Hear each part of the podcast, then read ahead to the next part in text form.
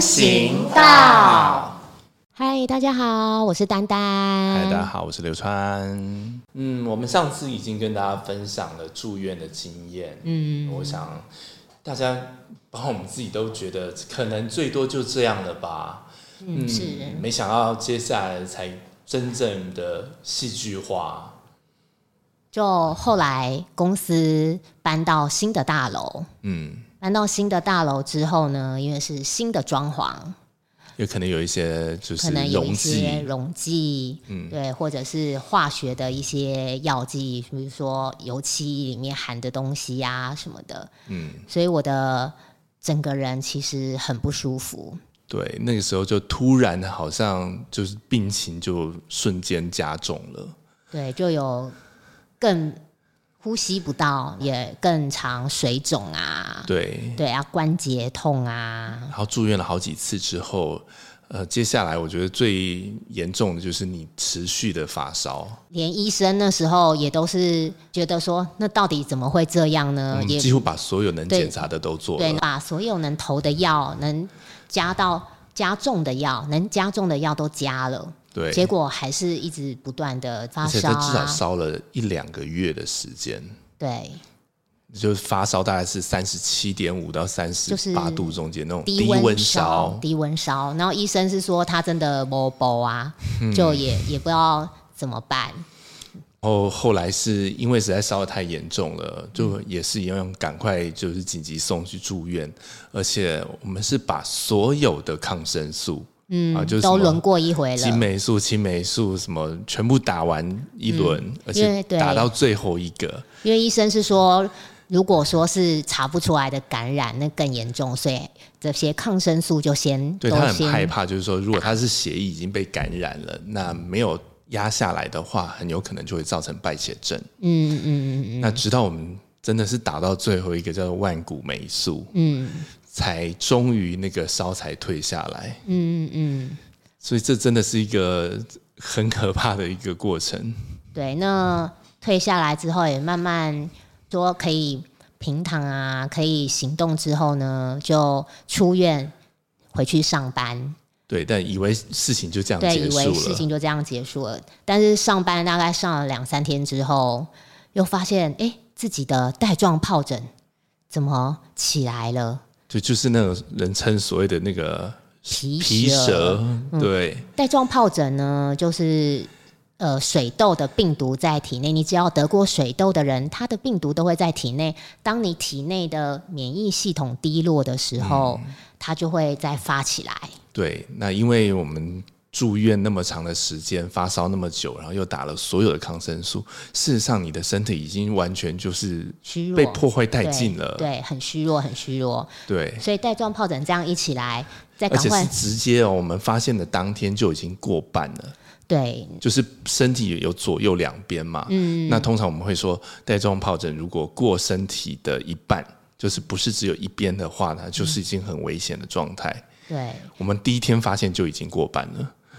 哦，就那时候起了带状疱疹，就立刻再回去看医生。然后其实医院也就呃立刻给了我们就是带状疱疹的特效药，因为它只有一种药叫做 acyclovir，那你也就立刻服用了，结果没想到反而起了更多的水泡。嗯那很快的，呃，就是 SLE 的主治医师就认为这一定要住院。结果那一天他因为是呃他有门诊，所以他还来不及来呃关注我们。嗯，那皮肤科的主治医生先来了，他一听到哦带状疱疹，立刻就安排施打了大量的 cyclovir，就直接点滴嗯就是用点滴的方式，对，嗯然后打进去之后，当天晚上就全身起水泡，而且是比十元硬币、五十元硬哦，币没还要有大的水不泡。 不止不止，因为我记得，因为我那天其实睡不太好，然后我就看着我胸口的水泡有一个小小十元硬币，然后一直。变大变大，然后大像包到子一像样包子，然后之后像一个小 baby 的头一样大了。我想说，哈，带状疱疹会是有这么大颗的 吗？很，对我自己太也奇是怪了，满满满满头嗯的疑惑说，哈，带状疱疹的水泡会这么大、哦？后来赶快护士看到了觉得不对劲，在立刻就帮我们停药，对，但是已经来不及了。嗯嗯，对，那后来主治医生来也是觉得说，天哪、啊，啊，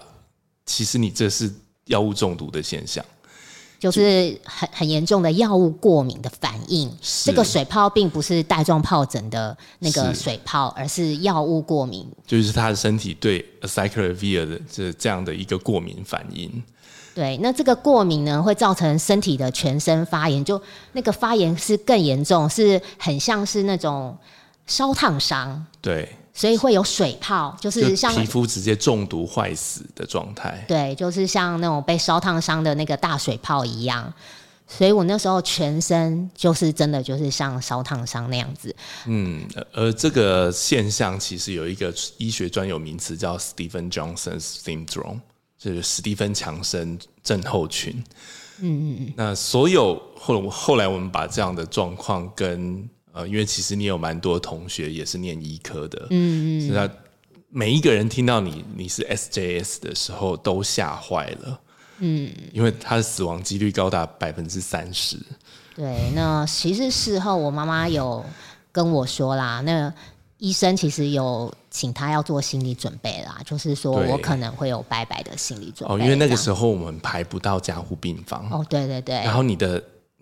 全身起水泡之后，接下来水泡就会破掉，对破了以后呢，就是伤口，嗯，而那个伤口只要有细菌跑进去，对，就可能细菌感染。但对我那时候呢，那个中毒反应降下来是又是打大量类固醇，让它赶快紧急降下来的。那你又没这样就变成这样就是又没有身体自身的抵抗力，对，这样子变成说身体的抵抗力又被类固醇压的降下来，那就更容易感染了，对所以医生才会觉得说，哇，这样子其实风险是真的很高的。对，但已经你知道事情已经发生了，除了让你的伤口慢慢愈合之外，其实没有别的方法，嗯，对我我就记得那时候，因为全身都是这种伤口，所以我被你包的跟木乃伊一样。你的脸就是全部的皮，包含你的身体、胸口，甚至臀部私密处的皮肤都全部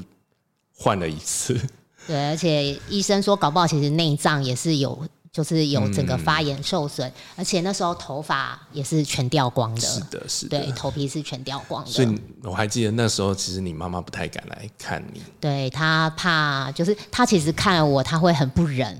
呃然后我相信她会没有一个妈妈能够忍受看到自己的女儿变成那个样子。嗯嗯嗯嗯，对，那所以其实那个时候蛮多日子，蛮多晚上，然后因为我白天要上班，嗯然后就是下班以后就是都是去到医院，坐在呃旁边的那种啊、就是那个陪伴的那个躺椅上面，然后我在那边。因为同时在接案工作，所以就拿着电脑在那边工作，然后陪伴你。那一段日子几乎是这样度过的。嗯，而且其实那时候我就是整个是很虚弱的，所以我其实嗯很多是需要靠别人协助的。对，包含上厕所都会很困难。对，洗澡更不用说了，哦根本对啊没有办法。哦，刚开始其实就是不洗澡的、啊，因为真的没办法、你啊。你全身都是伤口，你要怎么洗对澡？啊，对啊，因为怕被感染都，就是都不不能都不洗啊。对对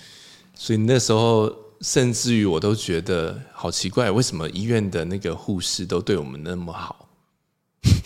我相信不是对我有意思 啦，这个哎、对，事后才知道原来我们是经历了这么可怕的对，劫难。就是护士可能也觉得我们可能来日有待那个，所以他们其实就都真的都对我们非常好啦。嗯，所以也真的很幸运，我们竟然就这样熬过了这一次的劫难。嗯，那当然出院的时候，你整个人是瘦到不成人形，然后头发几乎就是剩不到三也也是那个包包的像木乃伊一样那样出院的。对，对，瘦到应该那时候不好到四十公斤不哦，吧？那时候是三十几公斤。对我我对其实蛮高的，所以对，我到四十公斤以下是真的很瘦就很瘦。前胸贴后背，跟那个你知道伊索比亚难民一样的感觉。对，是这样的。而且呃，啊当然因为这个事件啦，其实后来我们领了嗯、药剂灾害，对，因两为万多块钱，因为这个变成是药物药物中毒，是，可而以且去是有医疗专业上的疏失，对，所以就可以去申请，嗯等于是有国赔这样子，对。对，但即使是这样出院了，其实后来你整个身体是真的已经就像被核弹炸过一样，体重就是已经掉了将近十几公斤，那身体的各种机能好像都有问题。所以那时候就决定离职。当然，这个离职我也没办法亲自去办理，是由我家人去帮我办理的。嗯，呃，只是听家人转述回来说，其实主管的意思是说，外商的福利很好，嗯有三个月的那种休养假，其实可以休养三月根本不够，三 个对，休养完之后，而而且是有新的三一三个月的休养哇！哪假。间公司？要不要跟大家介绍一下？没有，没有没有这个呢，我们就是呃自己知道就好了。 但事实证明，三个月真的不够。你对你的那个时候的状况就是，即使整个晚上睡了八个小时，早上醒来之后，你的体力根本用不到一个半小时就用完了。嗯嗯，然后就会好像电池没电一样，整个人就虚脱下去。嗯，所以其实我就是之后出院之后，也是都一直在房间里待待了蛮久的，甚其实至那是一个还蛮长的故事，蛮漫长的故事。对，对，嗯，这个休养的过程呢，就预知详情。嗯，请待下回分解喽。对，请记得就是按赞、订阅、开启小铃铛，嗯，谢谢这次的收听，谢谢大家。谢谢那我们下次见，下次见，拜拜，拜拜。以上我们提到的内容纯粹是个人经验及感受的分享，但每个人状况不同，大家还是要听专业医师的建议，评估自身的情况，照顾自己哦。